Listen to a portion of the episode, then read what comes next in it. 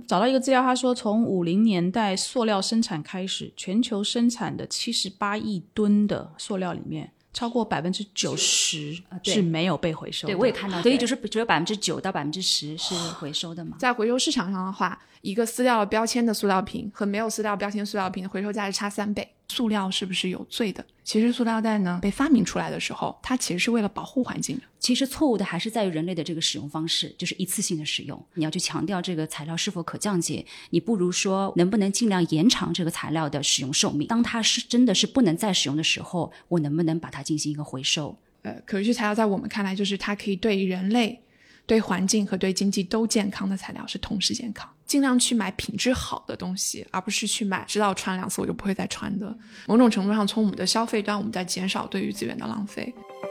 你好，我是 Bessie 李倩玲，目前身份是一位投资人。过去三十年，我的职业生涯跨越海峡两岸，几乎都在和广告行销行业打交道。我把自己的商业观察和思考记录下来，通过这本备忘录分享给大家。同时，欢迎你关注我们播客节目的微信公众号“备忘录加加减符号的加”，期待与未曾谋面的你有更多的交流，一起走进每一个正在发生的商业现场，探索有趣的故事。Hello，备忘录的听友，大家好，我是 Bessy 李倩玲。今天呢，是我们其实思考了很久，在我们前面好几集的节目也都有聊到的一个碰触到的话题，就是回收以及可持续材料的这样的一个课题。那我今天就请来两位算是这个行业的专家，或者是就是在这个行业里面从事这一类工作的专业的从业的人员，来跟我们大家分享一下回收的知识以及可持续材料的知识。我在录这一集之前做的功课，就发现。我真的知道的太少。我今天其实很期待跟我们两位嘉宾做互动，让他们能够跟我们分享更多的专业的知识，以及给到我们一些建议。到底我们以消费者的立场可以做到一些什么？可以就是保护环境的这件事情，尽到更大的努力。那今天我的两位嘉宾呢，一位是科思创的 Sustainability Solution Department 的市场经理。以梦前钱燕峰，欢迎以梦，Hello，Hello，Bessy，大家好，我叫以梦前钱燕峰，呃，很高兴今天来到备忘录，嗯，呃，像刚刚 Bessy 所言，我呢是来自一家叫科思创的公司，那我们主要呢是做这种聚合物材料的。那现在因为塑料污染这样的一个话题，大家都非常关注，所以包括像我们公司的话，也是越来越多的往这个回收材料，包括一些采用可再生的原料，使得我们整个的一个塑料产品有这样一个转型。嗯，所以我们也是越来越多的关注这一方面的话题。我呢就是来自公司专门做可持续发展解决方案的这个部门啊，所以很高兴今天有这个机会跟大家做这个交流。科思创三个字就是科学的科，思考的思，创业的创。对，这家公司其实它的背景是从一个大的集团剥离出来的，对吗？对的，对的。我们的前身其实是拜耳材料科技啊，德国拜耳，相信大家都很熟悉。那拜耳呢是在二零一五年的时候，把它这个材料科技这一块呢就剥离出去了。嗯，剥离出去以后，我们呢就在德国是独立上市的，嗯，然后重新更名为科思创，英文名叫 Covestro。哦，OK。那我们另外一位嘉宾其实是位创业者。他叫雷雨席。他没有英文名字，我们叫他雨席。他这三个字啊，雷就打雷的雷，然后雨就下雨的雨，席 就上面一个雨，下面一个大大的那个席。所以你父母亲在取这个名字的时候，肯定是跟雨有很有感情，是吗？其实是我爷爷翻词还翻出来，不想别人跟我重名。哇！不过你我是可以想象你小时候写考试卷的时候，那个要比别人写久一点，因为笔画幸好没有被罚抄过名字。跟我们大家介绍一下你的背景，还有你你现在创的这家公司是在这个产业里面。做些什么的啊？大家好，我是雨琦，然后我来自的公司的名字叫 Nano X Arc 材料成瘾设计。那从这个英文名中就能导出为什么我在做这件事情，以及我过去做的是什么。嗯嗯，我是呢从本科到研究生学的都是材料，然后是跟纳米材料相关。哦，纳米啊，所以 Nano 这个 Nano 对跟相关。然后 Arc 其实代表就是 Architecture。啊，其实就建筑设计，其实是我最想学的专业，但是没有能够学成，所以就 在大三想申请研究生的时候，就在想，哎，能不能把我现在在学的专业跟我的最想学的专业能够做一个结合，去读这样的一个研究生。哦，在哪里读？啊，后面没有找到有老师做这个方向的研究。OK，对对对，所以后面还是读的材料，然后去了美国那边。哦，嗯，然后但是我从去了之后，我就一直在想，怎么样能够从建筑空间的角色的角度，能够看看怎么把材料跟设计结合起来，让建筑空间会更好。嗯嗯嗯，因为觉得很多时候建筑空间它似乎是一个我们人跟环境之间的一个阻隔。嗯嗯，它把我们隔开了，然后把我们人的这个自然属性可能也有点剥离。嗯嗯，所以就在想，哎，能不能从材料的角度，试图能够让空间它本身的角色可以变成让人跟环境都能更舒适、更亲密，关系能更近，同时也更健康。嗯，所以我就从二零一一年那个时候是我研究生一年级开始在探索这个方向怎么去做。一四年回国，然后到了一八年。十月份的时候，在深圳成立的这样一家初创的公司，嗯哼，中文名就起名叫材料成型设计。然后英文名叫 Nonx Arc，其实就是为了致敬当时好奇的一个元气。OK，那我们在做的事情呢，就是围绕可持续材料设计，其实就是希望怎么样帮助企业客户从材料的角度，更快的、更精准的去找到适合他们的可持续的材料来替换他们传统的选择，嗯，以及怎么样把他们的废料去再造成为他们需要的材料或产品，重新回到他们的产业的一个循环中。我想，我们先从可能我们的听友每天都会遇到，或者他们比较熟悉。的话题先开始聊起，我觉得这样可能听众会更更清楚啊。这个最大的话题就是回回收的这件事情，那这是一个全世界都在做的，呃，政府都在推动啊，等等啊，所以垃圾分类啊，等等。但是我们每天用的材料里面，可能塑料是占很大的一部分。那我们就会发现，最近的大概两年吧，有非常多的人在推，或者小红书里面也有很多网红在说，我今天是自己带的吸管，而不是用外面的卖场。啊，或者是说外面的咖啡馆啊、餐厅啊给你的那个吸管，所以这件事情原来它是一个就是说可持续的一个产品的使用，但是好像现在变成是一个流行。所以我我想先从这件事情先请问你们两位一下，就是可回收的材料，只要它标上了可回收的那个标志，就是那个绿色的三角，这个就已经可回收了吗？所有的塑料。是不是都是可回收的？所以我们只要把塑料丢到了那个可回收的这个垃圾桶里面，就代表它可以回收出去。那我我想请一凤先，应该可以叫你叫大集团吗？因为我们的资源啊，可能做的研究也很多，然后你们可能里面跟着你们合作的学者也很多，所以可不可以跟我们聊一聊这件事情？嗯嗯。首先呢，就是我们也不是做这个所有的塑料哈，就是就科思创来讲，我们可能主要关注的是这个工程塑料。所谓工程塑料呢，它就是相对于这个普通的通用塑料，它可能会性能更好，使用的这个更耐久，呃，所以它的回收价值可能也更高。那比如说，我们就是主要从事这个聚碳酸酯 PC，常见的一个例子，大家可能能想象到的生活当中，大的十九升的水桶。家里的那个饮用水桶，蓝颜色的、透明的，那个就是 PC 做的啊，或者说汽车里面这种车灯啊、电子电器产品，比如说笔记本的这个外壳等等，类似这样的一些工程塑料，那么它们的这个回收价值其实是很高的，而且有成熟和完善的回收产业链。嗯。那您刚刚提到的，就是我们说是一共是一二三四五六七嘛，对，七个数字，外面有这个回收的三角的，呃，理论上呢，这些都是热塑性的塑料，理论上来讲，它都是可以进行回收的。但是回收它，因为它有很多的因素要来决定嘛，一方面材料是否可回收，对吧？那其次，对针对这个材料有没有一个完善的一个回收体系，能不能把它回收起来，并且做到一个很好的一个分类？嗯，因为。不同的塑料如果混合在一起，你还是没有办法做到一个很好的回收的嗯啊。还有一个点就是说，有些塑料它即使能够进行一个分类，它的回收价值不高，那可能这个里面的经济利益不高。那它最终也不一定说一定能够真正得到回收，嗯啊，所以这个里面有很多的不确定的因素在里面，嗯，呃，目前这是我们说的一二三四五六七里面，确实也不是所有的塑料都在进行回收，嗯。以方讲到这个一二三四五六七，我们跟听友解释一下，就是你下一次再买一个，比如塑料瓶的时候，你一定要看一下它上面三个箭头形成的一个三角形，但有的时候很显眼的地方，它不一定会告诉里面。那个号码，你一定要再找一下。这个瓶子很有可能是在瓶子的底端，嗯，它才会另外一个印上去，它这个三角形里面就会有号码出现。是的，所以这个号码的，就是说分类一共就是一二三四五六七七种分类。那我其实在网上面找的哈，就像刚才乙帮说的，其实这一二三四五六七里面的好像三四，尤其是七是不能说它不能回收，但就像你讲，它其实对于仪器啦，还有环境跟技术的要求都比较高。所以这一类的塑料很多时候不被回收的时候怎么办？是被掩埋啊？对，这个就要讲到我们目前国内垃圾回收主要的几个垃圾处理吧，主要的几个去向了。我们说，当然最好是进行回收，对不对？但是它还有另外几个渠道，就是比如说焚烧，垃圾焚烧可能用来发电，对吧？它也是一种热能的一种回收嘛。还有就是很大的一批就是填埋。我看到一个数据是，一九年啊，我们国家大概回收、焚烧和填埋。三者大概基本上都是平均占到百分之三十这个样子，百分之十不到的样子，可能是比如遗弃啊，或者就没有办法去去追溯这样的状况啊。嗯嗯嗯。基本上就是说，我们是希望能够看到越来越多的这个能够被回收嘛。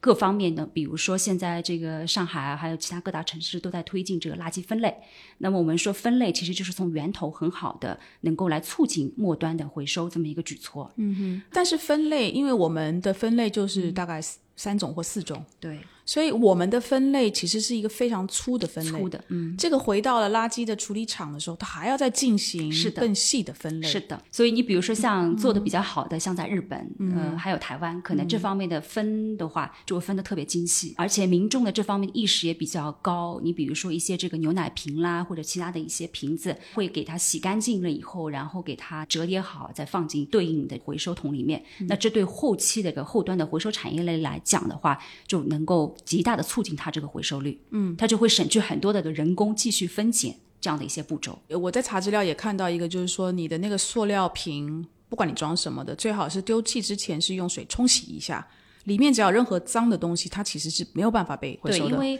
我刚刚讲的回收，目前主要还是依靠物理回收。我们说物理回收就是说，你把这个拿上来的这个垃圾哈，给它比如说切碎、粉碎，然后进行一个清洗，然后熔融再造粒这样一个过程。那么它对于这个纯净度的要求会相对比较高一点。嗯你一旦有一些杂质，或者说你的来源不纯，那是会极大的影响这个回收塑料的性能的。我们其实希望回收来的塑料。不是简单的，你比如说做一些很低值化的应用，对吧？你拿去铺路，嗯，那那个就就它的这个价值其实没有得到最大程度的利用。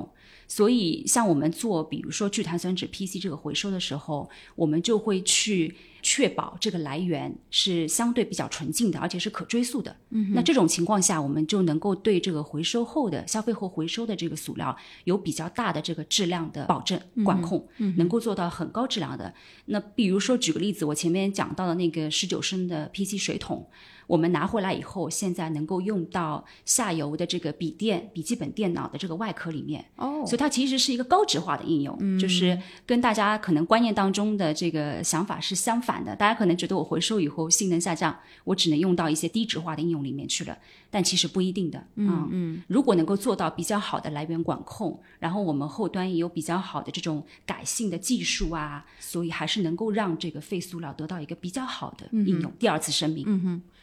让我们的听友可以明白一下，就是说，如果塑料没有进行比较好的回收，像你刚刚讲的，在国内就三分之一、三分之一、三分之一回收跟焚烧，算是也处理掉了吗？算是算是处理掉了。掉了。它主要是去就是 reclaim 它里面的这个热能，然后比如说一些发电啊这样子的，对，OK，等于是烧掉了。对，所以前面两者都是属于把塑料是处理掉了，对。但第三种填填埋就是没有处理。你可以跟我们听友讲一下。这个填埋或是没有处理的塑料继续这样下去，或是现在已经对我们所生存的这个嗯地球造成了什么样子的伤害？嗯，这个我可能就是不掌握一个非常宏观全局的那个啊。但是填埋的话，基本上就是希望能够通过温度来一些湿度，希望它能够在较长的时间内，这个时间会很长很长，多长？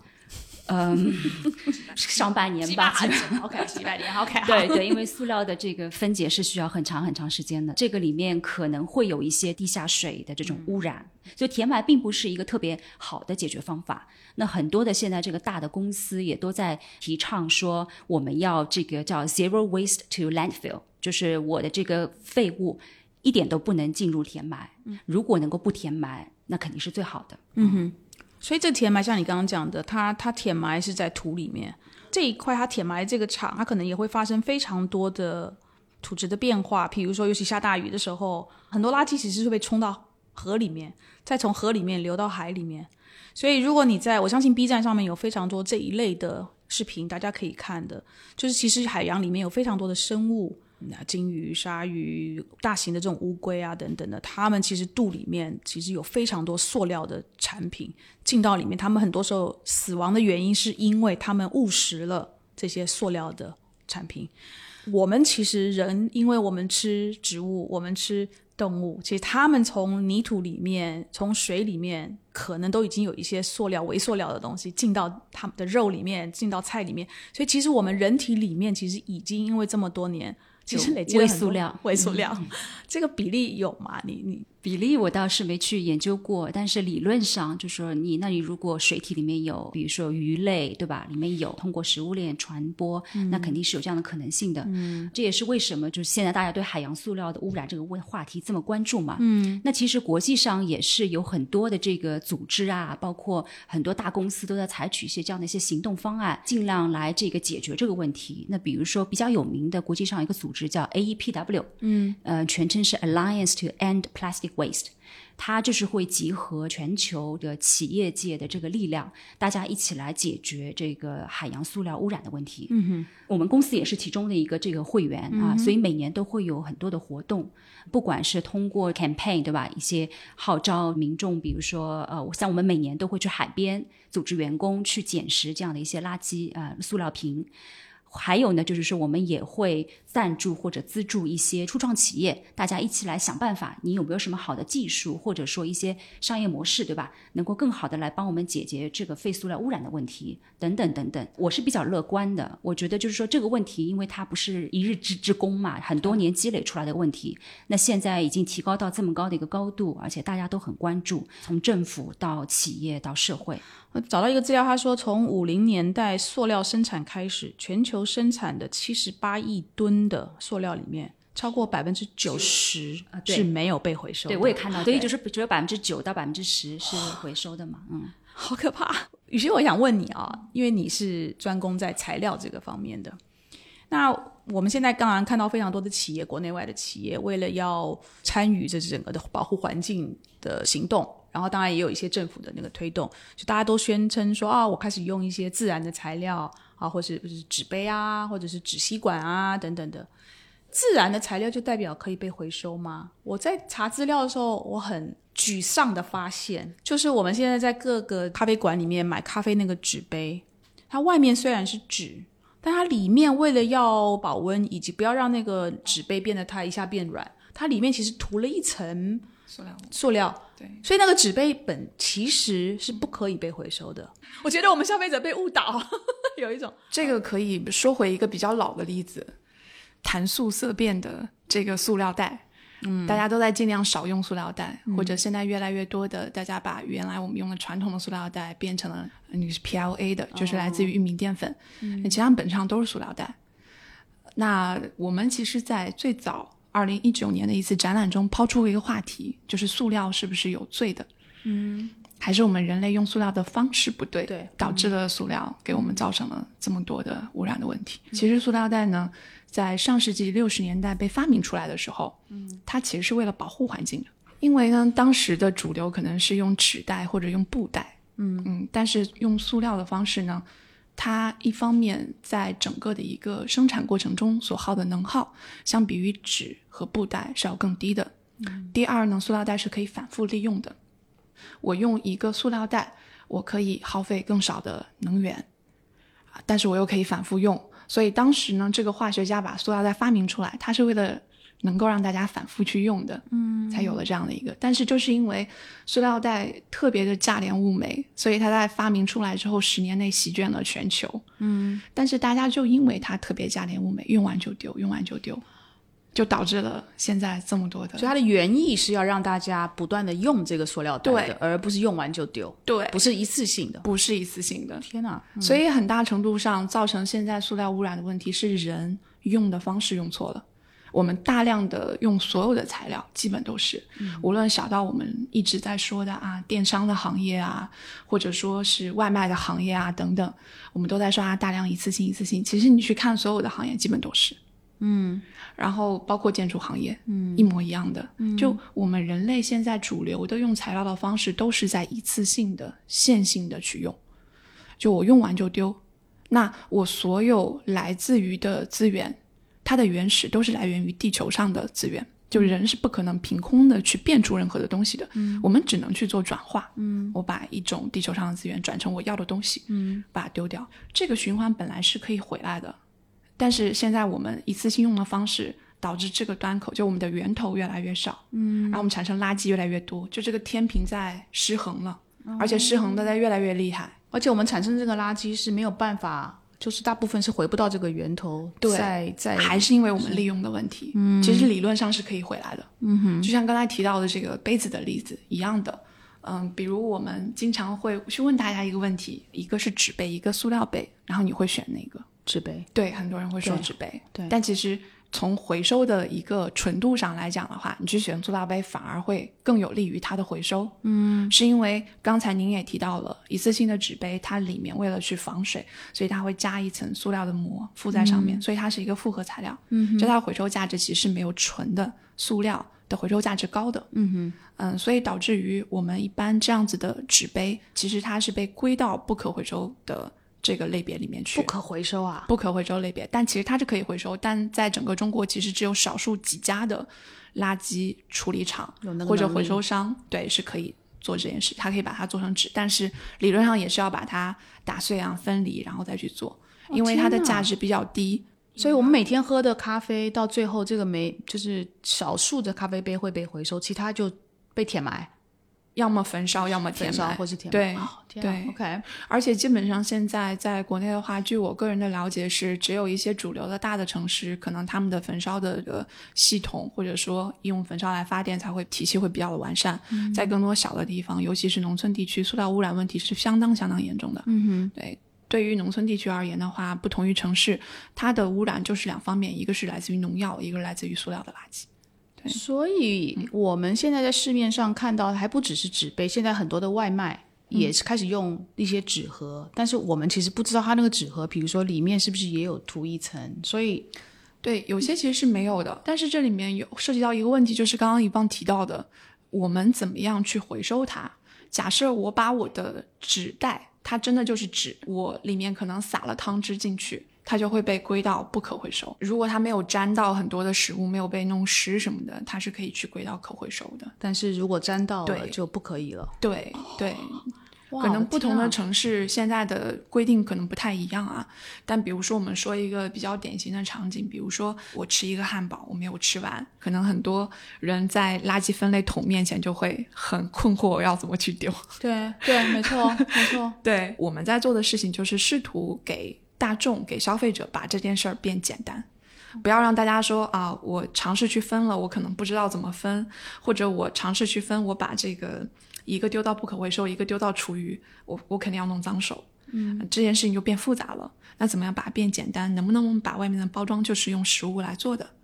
嗯，比如我们在我们的材料库里有一款材料，它就是用土豆皮。土豆削下来皮去做的包装纸，嗯啊，那用那个来去包汉堡或者包包子，我吃不完，我直接丢到厨余桶，我还没有任何的负罪感，而且把这个变简单。对，好像有一些材质也是用米用米来做的这种材质，对吧？对，这是我们说的我们在做的可持续材料设计它的价值，或者我们试图去实现的价值，就是帮助消费者的这个端口上变得简单，简单才会有更多人会去做。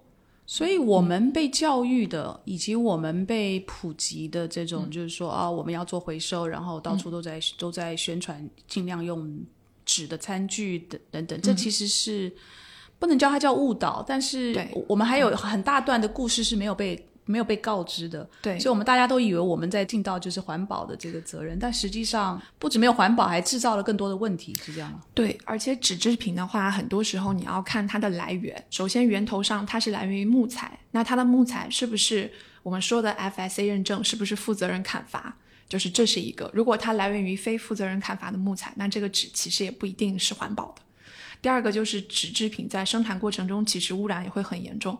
尤其是很多生产，比如说纸制品的一些小厂，废水的处理没有达到相应的标准。嗯，如果没有能够被监管到，其实它就是在对周围的这些河流、周围的居民的生存环境在造成威胁。嗯哼，所以呢，我们一直在跟大家说的就是，不要光去关注末端，比如我用的这个东西，你问它是不是环保的，其实这个意义不大。嗯，你要往前去看，你看它的源头，看它的生产，以及我用完之后可以干嘛。这个我们是叫一个产品的全生命周期，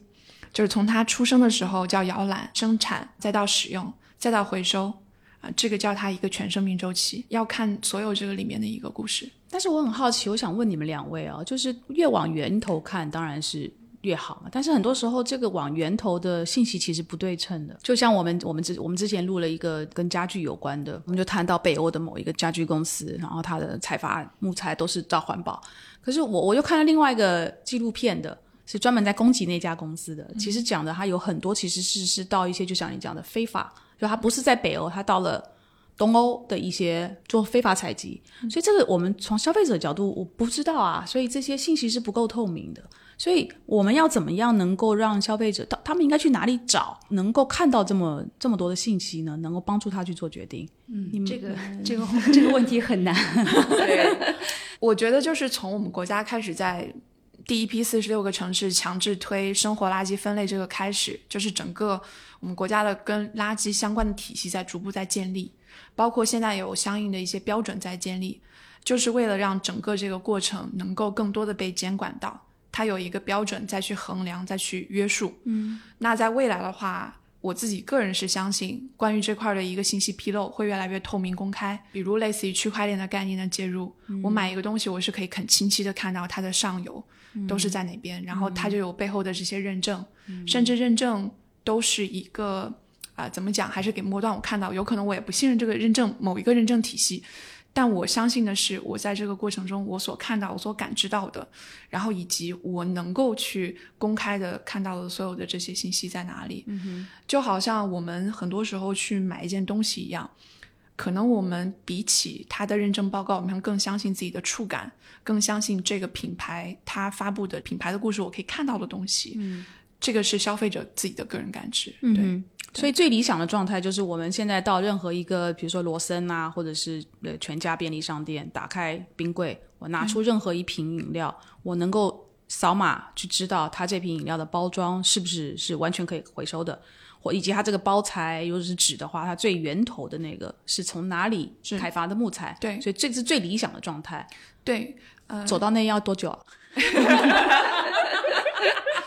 要两百年，其实其实也不会很远。刚刚那个雨熙提到区块链的技术，这个案例子就很好。我们其实已经有，当然这个不是中国的 case，但我相信在中国也有类似这样的一些科技公司在做。但我们是跟欧洲的一家专门做区块链的一家初创公司合作，它是汽车产业的，是跟那个保时捷汽车，还包括科斯创还有我们产业链的整个一个合作伙伴。嗯，我们就是做了一个这样的一个，相当于是一个 pilot 吧，一个案例。消费者你可以用手机来扫描，比如说。说你汽车的某个部件，嗯，然后你从上面可以看到我这个部件是由什么哪些材料，包括塑料制成的，嗯。然后这个材料来源哪里，它的整个生命周期，刚刚雨熙讲的，它的碳排放是多少，对水的这种污染啊等等，所以其实是技术上面是已经可以实现的，嗯，呃，那么下面就是看的怎么样把我们说一个小的点给它扩张开来，扩张到整个面对吧？能够让这个技术有一个更广泛的使用。技术上目前是已经可以实现。明白。那我我的感觉就是说，我们其实全世界谈回收这个概念以及行动，大概其实已经几十年了，对不对？从我不知道是从美国开始还是欧洲开始的啊，但已经几十年。我觉得我们现在好像已经是从回收到最近这几年开始在谈一些可降解的材料。因为我上网看了太多的资料，我就突然间对这个可降解也看产生了很多的怀疑。第一个，我可不可以请两位跟我们的听友普及一下，什么叫可降解？那这可降解是包括哪些的材料是可降解的？可以跟我们普及一下吗？其实我我个人会认为，还是回到刚才那个观点上，就是它还是取决于你怎么去用它。比如可降解分光降解啊、生物降解呀，很多很多。我开始头痛了。就是它不一定可降解，就是意味着好像啊，我我就可以没有负罪感的丢掉它了。这个是现在很多普遍的一个问题。是，就即使它是光降解、生物降解，它需要合适的条件。对，比如说刚才提到这个 PLA 聚乳酸，就是我们现在出去买咖啡或者是买奶茶常见、最常见的吸管类型，除了纸吸管之外，其实它的降解是需要到五十度以上，这是它的降解的必要条件之一。所以你如果真的就把它随便丢掉，它。跟其他塑料是一样的，而且它还没有现有的像其他类型的塑料能够有现有成熟的回收途径。你是说要丢到那个热带一点的地方去，是这个意思吗？那个这个降解温度是多对自然环境的那个温度的要求。对，就是它的降解条件。Oh my god！对 OK，好，所以，所以这块的话，就是属于市场上可能暂时没有一个更好的选择，所以大家就只是选了一个中间选择，但它并不是最好的。我们虽然相信未来它会有更好的选择，但现在似乎只能是这个样子。所以这只是让大家更安心一点的，但实际上根本不可但其实以降解。对，所以我们其实从消费者端怎么样去更好做，那反而就是比如说，我就自己带习惯，就是我从源头上减少我一次性的去用它，因为你无论是什么塑料做做的，只要你一次性的去用它，还是有问题，因为问题是出在你用的方式上。OK，对，我觉得可降解塑料其实反映的是一个理想跟现实的差距。如果它能够真正做到生物的这个降解，那当然是最好的，对吧？就模拟这个自然界，因为我们说自然界是没有废料的，对什么东西都能够进入到这样一个生物的循环当中。但是就像刚刚雨熙讲的，你要降解，你要满足很多的这个条件。其实每个材料，我觉得它没有好坏，每个材料都有它特定的功能属性，都是被人们发明出来来满足某个功能需求的。其实错误的还是在于人类的这个使用方式，就是一次性的使用。相比较说，你要去强调这个材料是否可降解，你不如说，哎，我们这个在使用材料的过程当中，一能不能尽量延长这个材料的使用寿命？嗯。二，当它是真的是不能再使用的时候，我能不能把它进行一个回收？对吧？这样子的话，我觉得是一个更加科学的看待材料以及利用材料的一个一个方式。是。嗯，重复的使用最好是一致能够。那我就看到，像刚才雨琦也讲啊，就是现在有很多的材质开始用，比如说农作物来提炼出来做成包包材。可是我在查资料也看到，其实这一类的包材并不代表它就对地球没有造成伤害，因为要做这一类的包材，它对农农作物的需求量增加，要长出这么多的农作物，它其实有产生非常多的碳排放，其实它对地球又产生了另外一种的伤害。所以好像我们满足了其中的一个要求，但是它莫名的就在背后可能又造成了另外一个对地球的伤害。我们现在有一点就是做这个也不是，做那个也不是。然后你说我们我们用布的那个，就是我们叫环保环保袋，对吧？对，很多年前开始大家都说、啊环保袋。然后就发现每个店都给你环保袋的时候，我我不知道你们家，我自己家里面堆起来的环保袋可能就几十个环保袋。那就像刚刚你以旺讲的，就是每一个袋子我我也很想延长它的寿命，但但是当中我有几十个的时候，我我这怎么都就会堆在那个地方？你懂我是的，意思？是的，嗯而且无纺布袋它其实本身它其实也是塑料制成的，它不是真的是那个布啊。它的设计可以很好看嘛，大家都有家里都有很多很多这个袋子，到最后其实也都是一次性的使用。那如果这样的话，其实它还还不如原来的塑料袋生产一个塑料袋。你用这个呃 life cycle 来看，用整个生命周期来看的话，它的这个环境影响其实比无纺布要低得多。嗯嗯。所以如果你无纺布不能做到是我重复的去利用，我一用完一次性就丢弃的话，那它其实还是对环境是嗯有很大影响的。对我那天就我觉得很搞笑，我去我去某一家店去买了一个东西，我自己带了一个布的。呀，环保袋，然后我要我结账要拿出来，他就然后那个店员就他我要装我的东西，他店员说，哎，不用不用，我给你一个环保袋。我说你给我一个环保袋是什么意思？他说，哎，我们还有一个环保袋，他又塞了一个环保袋给我，现在已经有几十个环保袋。就是我觉得从一般的民众其实被告知的信息是很有限的。对大家被引导的一个认知是说，你比如说塑料它就是不好的，对吧？呃，我我来替代塑料，我我我就好了。所以我我用了，比如说无纺布也好，用了其他也好，大家就认为我我做对了。我觉得这里面的关键是要引导大众对于材料或者说物品的，还是说要多次的重复的利用。呃，我觉得这是个关键，就是不能一次性的使用。任何材料你一次性的使用，其实都是不对的，都是对资源的浪费，对环境的破坏。是，那这个这个可降解材料，我再换一个角度谈，我们从商家的角度，不管是品牌的生产商啊，或者是零售零售商，他们在选择今天我原来可能用的是塑料，我现在选择要用纸或者是要用可降解的材料，什么因素会让这些的生产商或者商家去决定他要换那个材料？是只有成本的考量吗？感觉好像有一些商家是我因为用了比较环保的材料，他会宣称这个材料目前的成本比较高，所以我的售价要提高一两块来反映这个新的材料。所以，据你们两位的理解，是什么样的因素会让他们去做这个材料？我觉得都有吧，嗯、都有都有。对，成本肯定会增加，那它相应的会转嫁到消费者身上，这是肯定的。另外，可能还有一些因素，就是比如说一些政策的引导，也会吸引很多的厂家去开发这样的一些新的材料技术。嗯，雨琦，我想问你一下，因为你的公司 Nano Art 是跟建筑有关，所以在建筑这个行业里面，在材料的这种演进以及材料的这种新新材料的使用，是现在是一个什么样的趋势？嗯，我们其实针对的是空间，对对，倒也没有说主要针对是建筑行业，是因为空间它是链接人跟环境之间的，而且空间是一个系统。咱们去想材料的时候，总是觉得这个好像跟我之间的关系并没有很直接，但其实材料就像我们刚才说的，它是来源于地球，它其实是我们跟环境之间的物质纽带，啊、它贯穿我们的衣食住行各个方面。嗯，某种程度上，它决定了我们跟环境之间的关系，嗯，呃，无时无刻的不在影响。那不同的材料排列组合成了我们用的各种各样的产品，大到家具，小到可能一个杯子。那这些产品呢，又排列组合起来，成了一个我们所需居住的空间、工作的空间。如果我们说建筑行业，其实它是全球目前碳排最高的一个行业，涉及到的面太广了。它的材料其实目前而言，针对于从空间的角度，还是偏传统的。你讲的空间是，比如我们的建筑空间、室内空间都包括。呃，大家可以去想一想自己小的时候的家，或者是办公室，和现在其实用的材料没有太大的区别。嗯，它没有做太多的演变，就是这是一个在材料方面比较传统的一个行业。那它的原因呢，在我自己个人看来，我作为一个建筑设计的外行，那我去看到的就是跟很多建筑师朋友去了解到，包括我们在过去跟一些地产的客户了解到。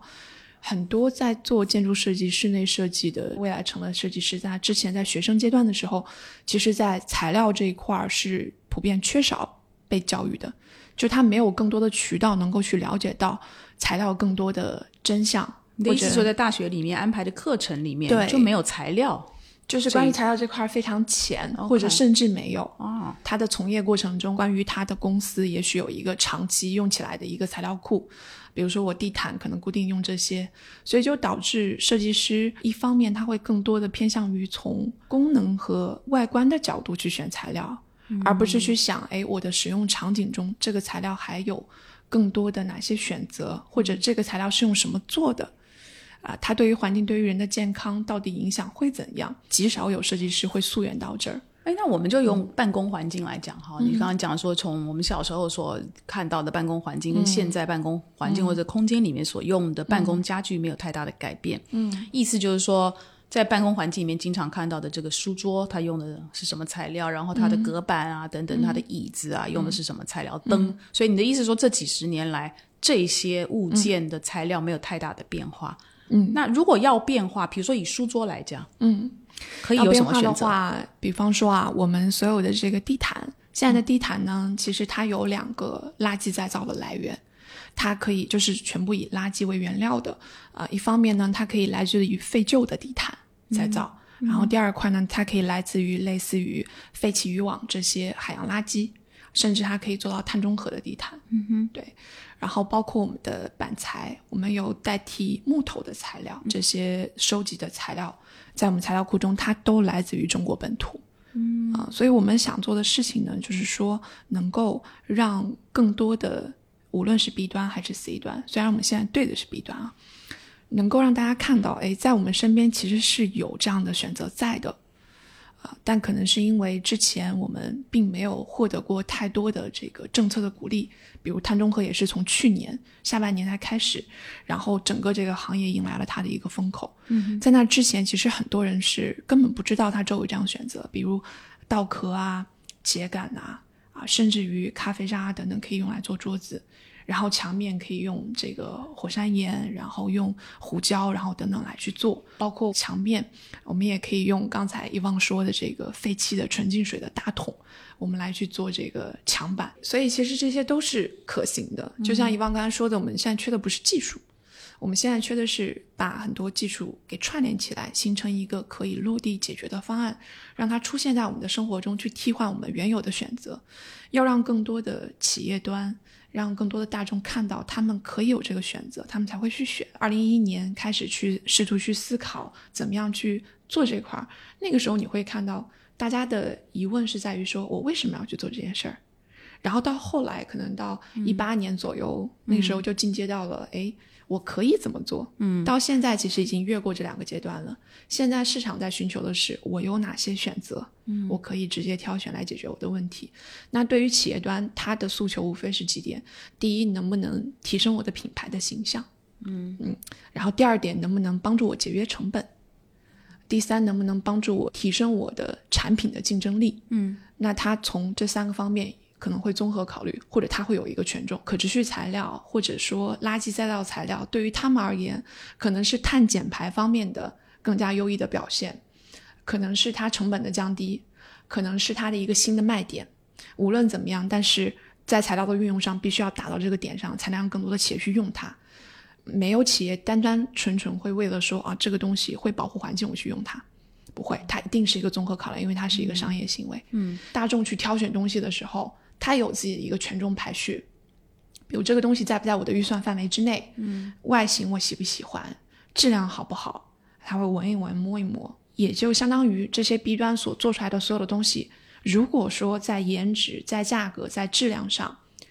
假设它是基于垃圾再造的，都能够去满足所有消费者的这些需求，比他现有的选择更好。那么消费者就会去选，因为工业垃圾端其实循环已经走得挺好了，反正就生活垃圾端，因为大家长期不分类都混杂在一起，所以这些资源没有得到再利用的机会。那现在慢慢这个体系在逐步建立起来，相当于我们在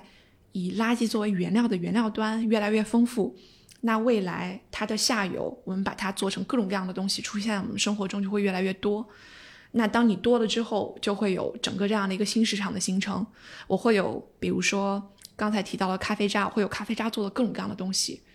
那现在这个阶段，大家看到可能觉得哇，好神奇。但是在未来，可能有上百种选择，你会在里面再去挑颜值，再去挑性价比，嗯，等等，这会是未来的一个我们看到的一个趋势。嗯哼，啊，那这样子做的话，就是一定要让这些可持续的产品，它的材料，让它去在质量上。啊，性价比上、颜值上都超乎于传统选择，才会有更多人去选，更多去选，才会导致末端这个需求这端大了之后，它的供应这端链条才会更加的成熟，然后它成本就会进一步降低，才能够整体形成一个良性循环。可持续的材料哦，可以来替代原来的这些塑料啊等等。目前的价格跟塑料比起来还是偏高吗？目前是是的，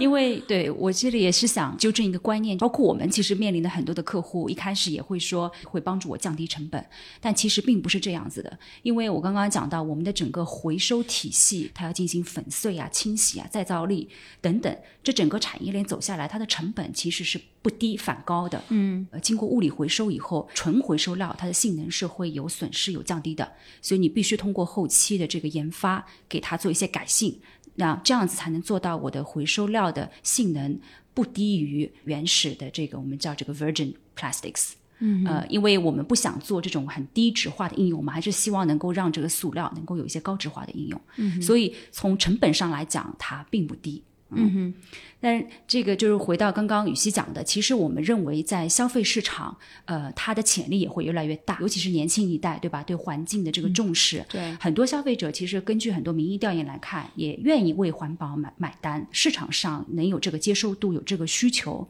从事这些回收的企业也好，或者说像我们这个呃是回收企业的下端，我们来在做这样的回收产品，再卖给我们的客户来讲，大家。都有生存空间，那这样会是一个比较良性的一个一个发展。那现在这些可持续材料的成本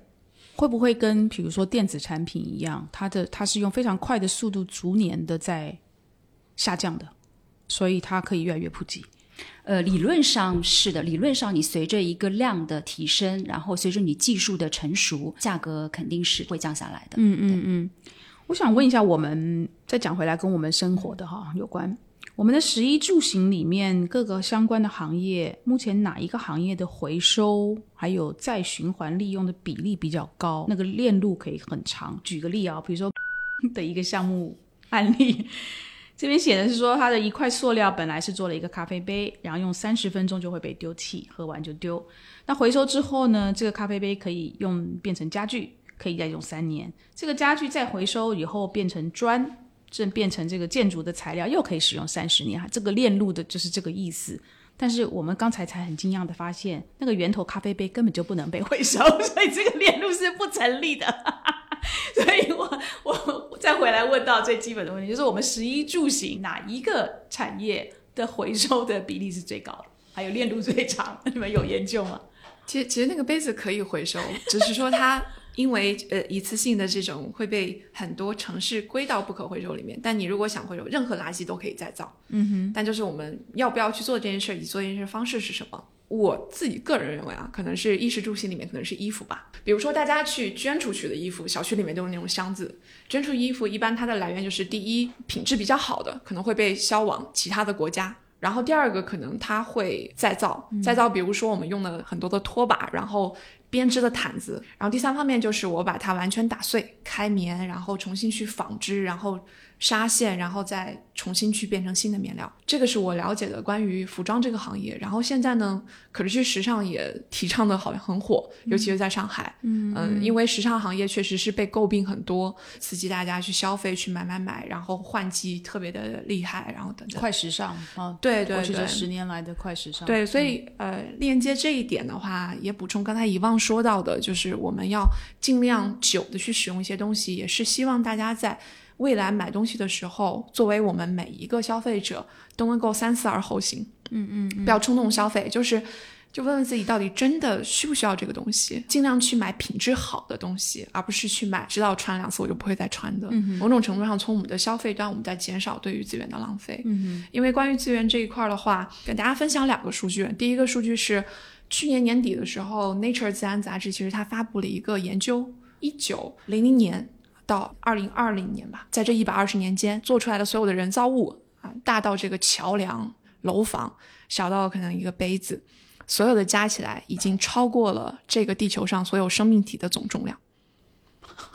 然后未来再过二十年，可能呃还会再继续的翻倍，就是这个是一个不可逆，然后已经越来越快的过程。这是第一点。所以马斯克去登陆火星是有必要的，因为将来可能地球根本已经没地方住了，对吧？对。未来这个星球移民应该是一个趋势，对。然后第二点呢，就是我们总会认为，呃，我们永远都可以以比较低的价格上买到很多的东西，但其实这个地球上的资源已经不太够用了。嗯，那在十年前的时候，欧洲就有一个循环经济的机构，它当时是基于，呃，全球的很多的数据做了一张图，那张图我特别喜欢，我在演讲中也引用过很多次。因为大家总在说资源，但每一个老百姓可能很难去共情到这个跟我有什么关系。嗯，因为这个链条不直接。那他就做了一张图，就是假设一个宝宝是生在二零一零年，地球上的所有这些资源，按我们现在用的速度，还够他活到多少岁的时候，他到多少岁，然后这个资源就没了。对，然后就做特别直观，比如说拿石油为例，他当时写的是，如果这个宝宝在二零一零年出生。那么，当他三十五岁的时候，地球上的石油就全部用完了。哇，那也就相当于，如果我们还是按照那个速率，我们假设这个速率十年之后到今年没有变，也就是说，一个宝宝出生在今年，到这个宝宝二十出头的时候，地球上的石油就没了。就所有人听到这个数据都会觉得，哇，这个跟我真的相关。对，所以这个是我觉得是特别直观的。嗯，所以我们刚才提到纸啊，曾经有一个漫画家，他画过一些漫画，然后在漫画中提出一个假设，就是。未来可能木头、木质的家具只是富人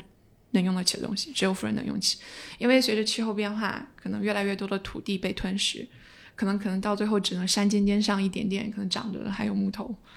对，就未来这个会是一个非常大的一个趋势。哦，天哪！对，这个是很多人没有意识到的，但我们每个人都跟这个事情息息相关的。呃，就是我们。怎么去用材料？怎么去选什么样的产品？它是什么材料做的？包括其实不一定能用的越久就越好，因为它取决于你的场景。比如说，我就是买杯子啊，如果它就是一个呃，随便举例子，它是完全咖啡渣做的一个杯子，那我直接丢掉它其实非常好的，因为我只需要喝咖啡这么短暂的时间去用，我不需要留存，不然我会有很多杯子，我不需要。那这个就是在这个场景中。短时间就可以分解的材料是最好的。那你如果反而用一个，比如说 PP 的塑料去做一个很结实的杯子，哪怕是一个颜值很高的，没有必要，反而会让它的回收变得很困难。包括现在的很多咖啡店会喜欢用里面掺有咖啡渣的塑料杯来去做啊，这个是啊，我我其中有百分之三十来自于咖啡渣。哎，这个是要辩证的看。一方面他会说啊，我用百分之三十的咖啡渣替换了百分之三十的塑料，我减少了塑料的利用。从这个角度来讲，对环境有利。但从另外一个角度，有多少人会拿这个杯子一直用呢？大家的杯子这么多，那我如果丢掉的话，其实还不如一个百分之百就是 PP 塑料做的杯子会更有回收的价值。因为掺了咖啡渣，反而它会回收的回收价值会复复杂多了。对对吧？降低非常非常多。包括我们去丢掉瓶子的时候，如果大家都能随手做一个行为，就是把瓶子上面那个标签给撕掉了再丢，嗯啊，就是一样的，嗯，撕掉再丢。在回收市场上的话，一个撕掉了标签的塑料瓶和没有撕掉标签塑料瓶的回收价值差三倍。哇，对我看了一个纪录片啊，在 Netflix 上面叫《Broken》，它有一集讲的就是那个垃圾回收。我本来以为呢，比如说可能欧美这些。更发达一点的国家，它的垃圾回收做的会比较到位。后来我看了这部片以后，只有一个英文字母，S 是 S H I T 这个英文字母，就是我顿时对他们失去了尊重。就他们有非常多的那个垃圾是不愿意在自己本国去做回收或是处理，把垃圾运到中国，让中当然他是付钱让中国的这边的垃圾回收厂跟处理厂去帮他们处理这个垃圾。但是，但是中国政府不知道是好像是去年还是几年前，就说一八年，对一八年，我们我们开始拒绝收这些了。当然，然后这些国家怎么办呢？就开始往东南亚去了。对，所以就是他们其实并没有非常的努力的去做他们的垃圾处理跟回收，只是说啊，我把它丢到了一个对他们相对来讲比较没有那么发达的国家。对。那他们愿意去处理，我就丢给他们来去处理。所以这是大部分的发达国家在做的事情吗？我说，我觉得曾经是吧，嗯，但是现在，尤其是像欧盟什么的，他们其实对这方面的法规也越来越严格，呃，而且他们会规定说，你这个，比如说你要把这个垃圾出口，对不对？你要确保你出口的那个地区，它是有这个能力，它是有这个垃圾处理和回收能力的。嗯，你不能把它出口到一个，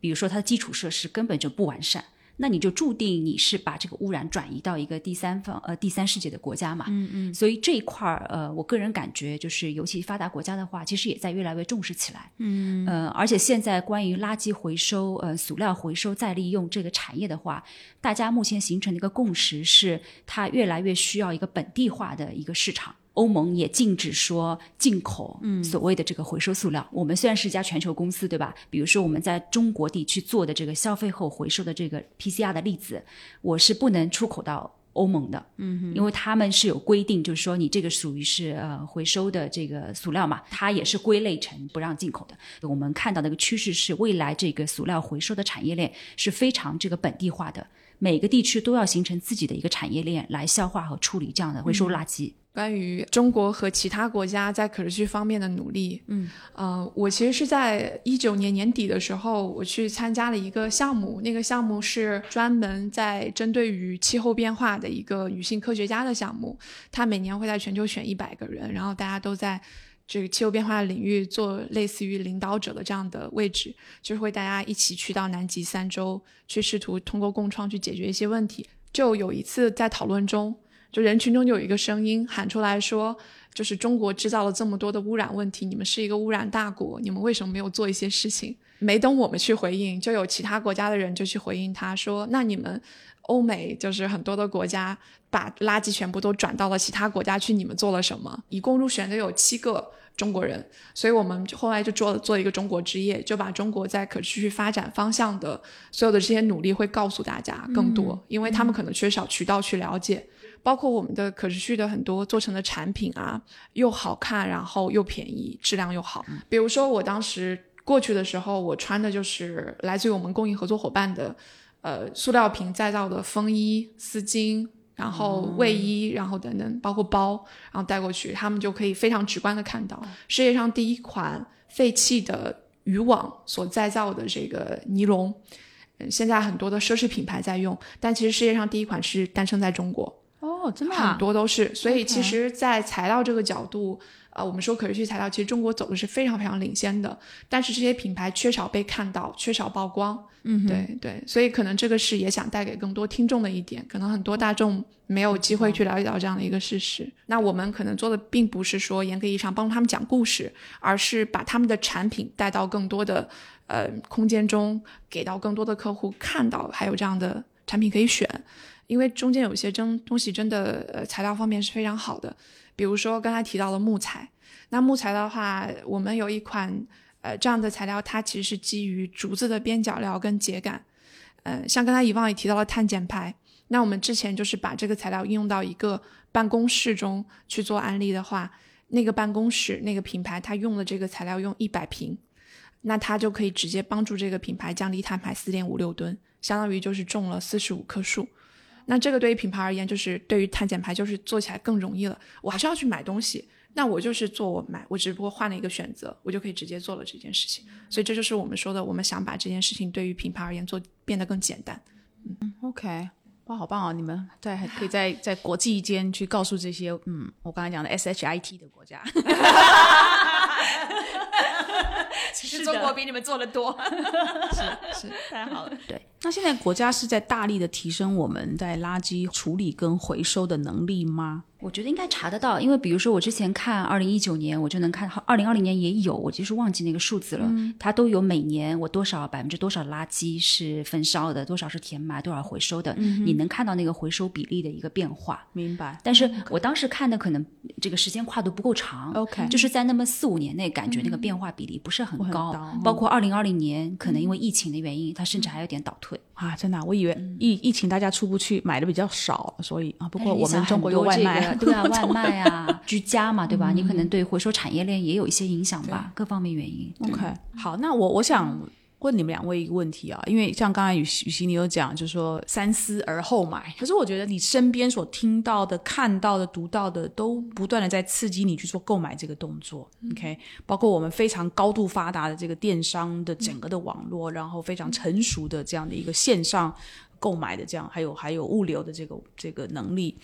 所以我觉得要你说要消费者去减少购买，我我觉得是蛮困难的一个任务。不期望大家减少购买的前提之下啊，有什么事情是消费者可以同样做购买，但是他多做一个动作，他其实是可以对于这个环境保护尽一点点贡献。比如说哈，我们刚刚讲到买买咖啡，大部分的咖啡馆自己带瓶去反而。比较便宜，给你了一个折扣的一个动力，让你能够多做一个比较保护环境的动作。所以，就是除了那个很粗浅的这样的一个想法做法以外，有没有什么其他的建议你们可以给到我们的听友？就是下一次我在做购买的时候，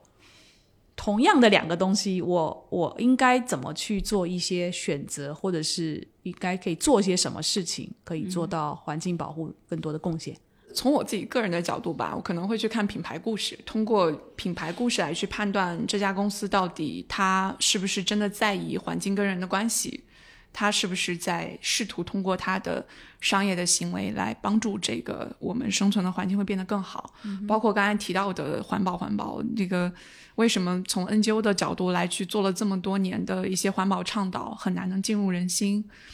是因为就是所有的大众啊，我自己自己看来，就是大家在意的无非就两个点，是他的基本需求、根本需求。第一个就是健康，他跟家人的健康；第二个是钱，能链接到这上面的才会被他去考量。你给我一个选择，没有影响到这两方面的话，其实我不太会去做的。嗯哼。所以很多人其实忽略掉了环保的一个本质，我们不是在为了保护环境。是要保护人能够活下去，能够在这个星球上生存下去。因为地球没有了人，它可以继续走。人的历史对于地球而言的话，简直一瞬之间的事情。但是我们没有了可以去用的资源，没有这些物质基础，人会活不下去。我们这一代可能不会出现，但在我们下一代就会遇到这个问题。可这就是这个就是问题了，就是大部分的人说，哎，怎么不不会在我有生之年发生，所以我就不做这件事他。会考虑到他的后代，就是这个是人之间的这个连接，嗯，就它不是一个原子，它永远有它的关系，嗯，它这种关系可能跟它纽带最深的就是亲情，嗯哼，他会去在意他的孩子。那我再补充一个视角吧，我觉得，呃，与其说让消费者要去控制他的这个消费欲望，反而那个商业或者说企业这边能够做的更多。那我举个例子哈，就是前阵子我们有跟台湾的一家咨询公司合作，我们呃出了一本书叫《循环设计指南》。嗯，呃，其实我们认为从设计端，你能够做很多事情，能够帮助消费者减少，比如说对资源的这种呃消耗浪费啦。嗯，我我就举两个例子吧，比如说我们提倡的一个设计策略，呃，一个是叫产品服务化。作为一个商家，你可不可以通过提供产品的服务，而非这个销售产品的这个使用权？很多消费者，你使用一个产品，无非是要它满足某个功能嘛，你并不一定要真正去拥有这个产品。那如果我们通过一些这个租赁、共享、订阅的这种商业模式，那消费者你可能付出稍微甚至是更低的这个价格，你使用这个商品用个一个月、两个月、三个月，满足你的功能性了，你这时候就可以退出了，你就不用去不停的生产，给每个人都去销售嘛，每个人都只要用它一段时间就可以了。所以就是像比如说共享单车，对，还有网约车，就你不要自己买车了，而是去做去网约，是的，是的，这个是能够从总量上达到这个一定的控制的。而且它确保了每一个商品它的那个它能够最大化的最长时间的进行一个使用，对吧？我们说网约车它其实它的使用率是很高的，嗯嗯。那这是一个点，还有一个点呢，这个我们说强调模块化的设计。那如果一个产品它是采用模块化的设计的话，比如说我们有一个水杯。它上面那个盖子哈，它有一定的功能属性，比如说 随便说开脑洞，它可以做这个空气净化的这个效果哈。嗯，我用腻了或者我不喜欢了，我可以换一个盖子。这个盖子一方面它造型上，比如说有一些有一些更好的设计，或者说它的功能性上面又有一个提升。它比如说变成一个音箱 whatever，对吧？总之就是说它采用模块化的设计之后，消费者可以很方便的进行一个功能的提升，或者说一个外观的个性化的一个设计。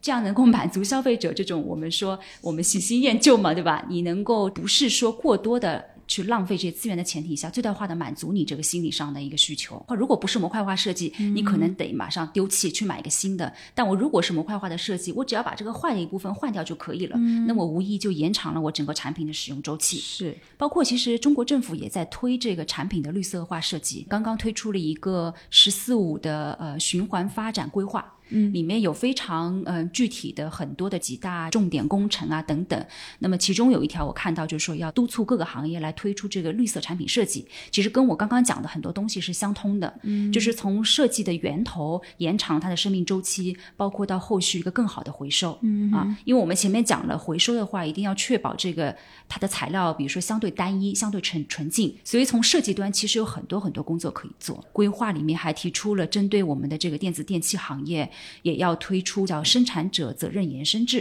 比如说手机、笔电的这样的一些品牌，你以后要有责任负责你这个产。品用完之后进行一个合理的回收，嗯，包括汽车行业现在也都有，嗯啊，所以在法规层面其实也是越来越多的这个呃推动作用。OK，买汽车如果大家就是你知道吗？经济水平到了一个程度，总是希望自己拥有一台车。OK，所以他他觉得啊，网网约车给别人搭，我要自己买一台车。那那是不是买新能源汽车就一定是对环境比较友好？因为我也看报道，就是说，在新能源汽车在生产的过程当中，其实产生的碳排放，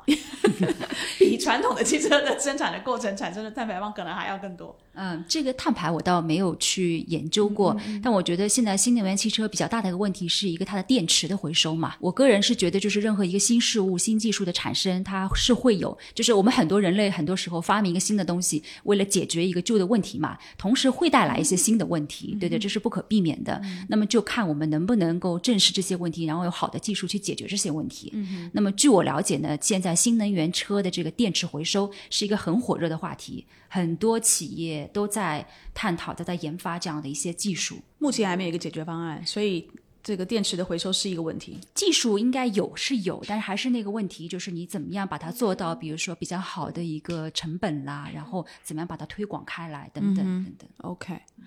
那讲回来，消费者在家里面啊，我们刚刚讲的，比如说在家里面你要丢弃任何的垃圾的时候，是不是第一个基本动作最好用水把它冲一冲，冲干净？嗯然后如果有标签，最好是把标签跟就是容器本身分开。嗯，就是塑料是可回收，丢在可回收的那个。对，那那个标签，标签应该也是不是，应该放在其他垃圾里面。不同城市的规定不一样。对，我们现在前端的分类还没有做到很精细。对我我相信在比较成熟的国家，你是可以把这个瓶子本跟撕下来这个标签，包括瓶盖都可以分开来扔到相应的这个回收桶里面。但目前我们还做不到，还是比较粗放型的分类。对，嗯，就一点一点，政府也在一点点来嘛。你一开始让大家分很细的话，这个工作量太大了。明白。对但但是但是就是说，在我们目前家里面的四个桶里面，嗯，然后这个标签纸丢在干垃圾，瓶盖丢在可回收，可回收和干垃圾在上海是分开分开的分开的，哦这样子。是分开的。哦，这是在深圳是合在一起的。深圳没有干湿垃圾这一说，深圳可能比如说它会分厨余啊、其他垃圾啊，然后等等。对，不同城市为什么它不一样，就是因为它是跟这个城市的垃圾处理系统有关系。哦，其实上海的湿垃圾是类似厨余余垃对吧？圾，对，然后然后有干垃圾，然后有可回收，还有一个就是有害的、的那个像电池啊这些东西是是在那个地方。OK，然后我们的消费者如果在家里面，就是你刚刚讲的空间里面的可持续的材料，所以下一次他们在买家具的时候，或是家居的时候，嗯，我们也会建议他们多问一点卖家关于这个材料的源头的问题。即使你今天是要一个买一个木质的家具，要问一下它的源头，它这个木的砍伐，嗯，是在合法的。我觉得这个太难了。对，大部分卖家可能不知道。就像刚才以望说的，我觉得我们每个人除了我们是消费者，我们还兼具了一定的我们自己的工作的角色。那每个人其实都可以去做一点。比如说，我是一个专门去做市场的人，那可能我在做我品牌的推广的过程中，也许真的我的品牌的产品在做这样的事情，我需要让我消费者想办法能够让他们看到，让他们可以有办法去。基于此来做甄选。那如果我是一个设计师，可能我希望去更多的了解这个材料的本质，以及刚才像以往提到的模块化设计，嗯，包括可能一些常规的做法中可能会导致这个产品后面被分拣分解可能会更难。那他就会在前端设计中去考虑到，就是每个人其实都在这个里面都扮演一个很关键的角色。我们不仅是买方，我们也是贡献者，所以是每一方其实都是可以去参与进来的。OK，对。所以在空间上把握的原则，第一个就不要随便换家具，对吧？延长它的使用的寿命，对吧？对，延长使用寿命。我们有一个有一句话叫“为废材续命”。我们之前其实尝试发起过一个平台，这个平台目前还在比较基础的阶段啊，就是大家在搬家啊，或者是公司做展览、做会展、换办公室、装修等等，都会有一些废材。比如说这个桌子，我真的是没有办法移到新的办公室去，我可能就要丢掉。我放闲鱼又觉得很麻烦。那我们想做那个平台，其实它就有两个模式，一个是呃无偿捐赠，比如说周围有个社区，它就是要桌子，嗯，那你正好就可以移过去，甚至还可以打上你们品牌的那个 logo 在上面，说你是捐赠方，对。然后第二个就是有价回收，其实就是非常简单，比闲鱼更简单，我放到这里来，我直接就可以换成钱，对。所以这个是我们未来。不一定我们未来会做，但是我们相信这会未来一个很大的趋势，就促进这一块的一个废料流通。因为基本上在这些场景中，这些材料以及它们做成产品都还具有很高的流通价值，它不一定就是要把它放在垃圾堆里面。对，对所以其实中国内地有非常多的，比如说偏远的地方，或者是说它的经济发展条件比较落后或者不理想的地方，尤其那边的孩子的学校是很缺乏家具的，对吧？书桌、椅子等等的。本质上其实到最后就是一个资源的平均分配，嗯，就是我不要的东西在其他地方它是有用处的，那就让它继续发挥用处。但是很多时候大家缺的是这个信息渠道，嗯，因为我我愿意给，但是我不知道谁要，嗯，我也愿意找，但我不知道谁有，对，其实是缺少这个流通。对还有就是大件的物件，我想要捐出去给别人的时候的那个物流，其实也是一个对于捐赠方的一个问题，对吧？对，所以刚才也忘提到这个模块化设计，我们也是希望它未来能够成为一个主流，因为它一方面延长这个物品会被使用的寿命，另一方面它让运输就会变得更加的简单。像沙发的盖布，就不要买新沙发，但是弄一个新的沙发套，它就焕然一新对，感觉是是这样的概念。今年上半年的时候，参加一个呃展览的时候，做了一套系统。因为我们会看到展会期间每次都有大量的垃圾会产生，嗯，所以我们做了一套系统，其实是来源于废弃的钢筋。我们把废弃的钢筋做成了三角体，然后这个三角体呢，你用它去做拼接，它可以变成墙，可以变成家具，变成灯具，变成一个空间内你所需要的所有的东西。哦。但这个钢筋呢，我们没有把它做成正方体，而是把它做成三角体，就是它可以堆叠起来，它的运输会非常简单，非常的省空间。三角体是比正方体要对，因三因正方体没有办法堆叠，三角体可以插起来。就摞起来就可以了。哦，对，所以，嗯，然后三角体又可以变成正方体，它两个拼接起来就可以。是，所以这就是我们希望能够，呃，在一点点的这样的项目展示过程中、呈现过程中，能够无论它是企业端也好，还是它设计师也好，更多新的一个思考方式吧。嗯哼，你现在在合作的，比如说你的客户都是属于哪一类的？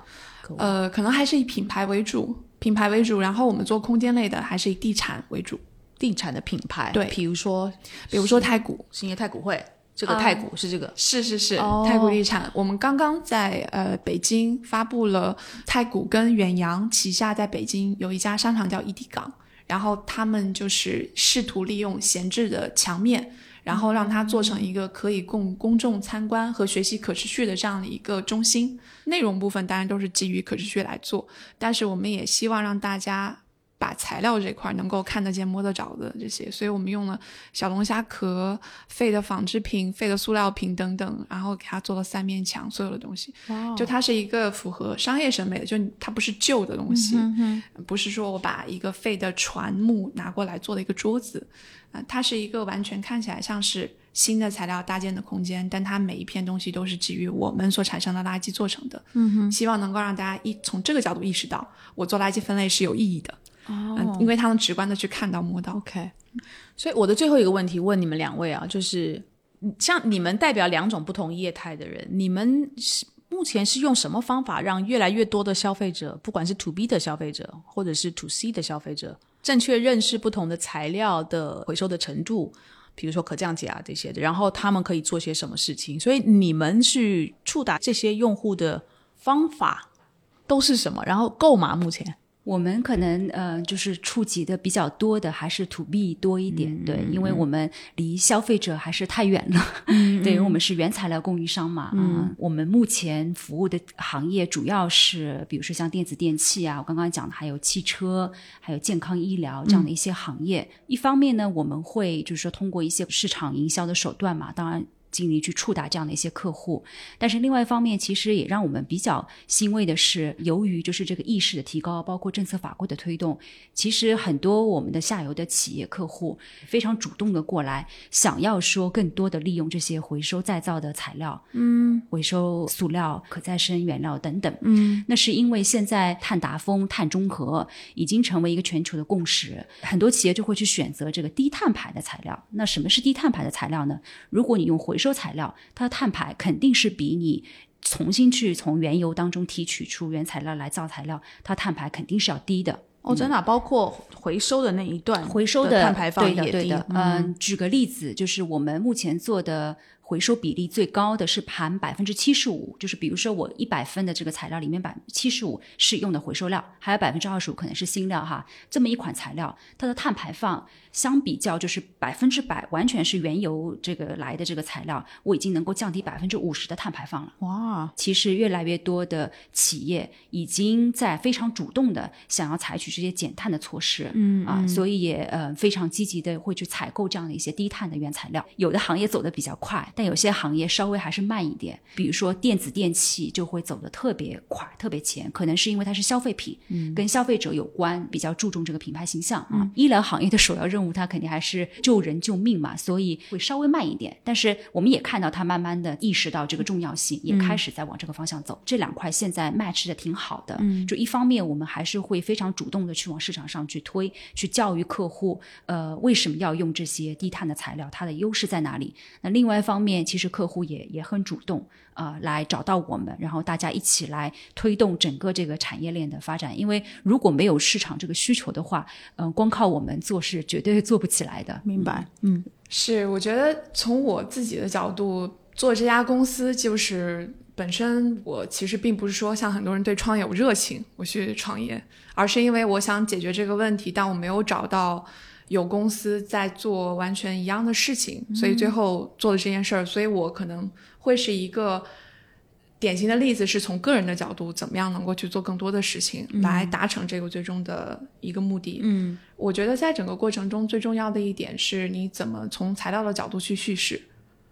嗯，比如我们会给很多企业在做的是基于它的废料，呃，它自己可能在产生的，比如说是燕麦渣。或者他自己在产生一些废的塑料，用他的废料来去给他做装置，节庆时候的一个这样子的艺术装置，或者给他做一个他自己的展览空间或者办公室。嗯，对，然后是通过这个点让企业去意识到，哦，原来我的废料还可以回来，这个我们叫废料闭环。那无论从任何角度上来讲去做事情，我们都希望所有呈现出来的东西是它是有趣的，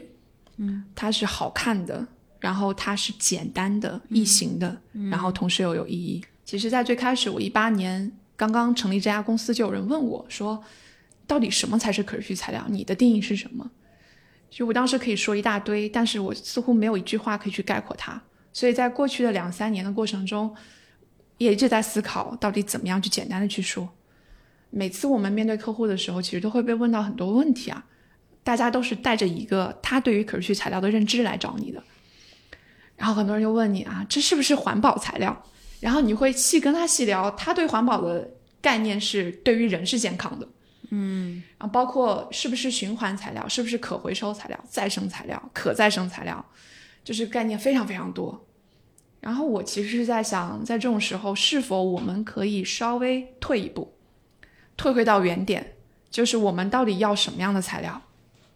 其实我们要的无非就是。我们现有的材料更好的一个选择，那什么样叫更好？更好就是我不用去折中我当下的需求，嗯，无论审美啊、价格、质量，我也不用去付出额外的代价，甚至我可以因此收获额外的价值，这个叫更好。嗯，所以在这个层面上，我们在呃今年就把这个定义定下来，叫呃可持续材料，在我们看来就是它可以对人类、对环境和对经济都健康的材料，是同时健康。嗯，如果你只是去讨论它对人类和环境健康，但它经济上不可持续的话，它也没有办法去布及到对更多人。嗯，对，这是我们对它一个定义。那这个定义其实是跟可持续发展的定义，它想寻求的是经济的发展、环境的保护和人类的福祉的一个。中间的一个交叉，一个共赢是一样的，所以这是我们对它的一个定义。OK，所以你再讲一遍，对地球、对人类、人类、环境和经济都健康、都健康的材料，对，都健康的材料就是可持续材料，这是你们的定义。其实就是那个三 P 原则嘛，对吧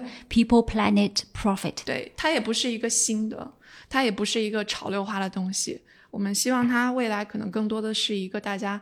就是生活中非常稀松平常的存在，因为可持续这件事情，古人一直在做。嗯，然后我们盖房子，古人可能就会在旁边同时种树。房子的木头差不多朽掉了，就把这个树砍伐过来替换。嗯，但是我们现在反而就是因为越来越多的这种冲动的消费，一次性的用材，就是所有的东西都开始朝着一个不可控的速度方向去发展，它的方向是不对的。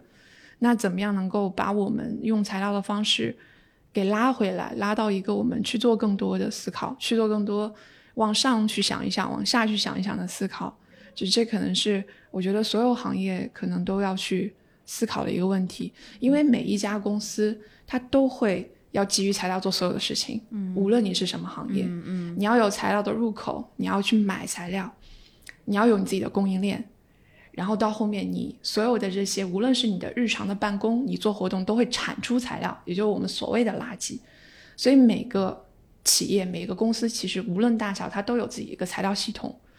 怎么能从这个系统上去想办法，能够既满足你企业的日常需求，同时长远来看，其实是帮你省钱的，也帮助你创造了更多对人类和环境的价值。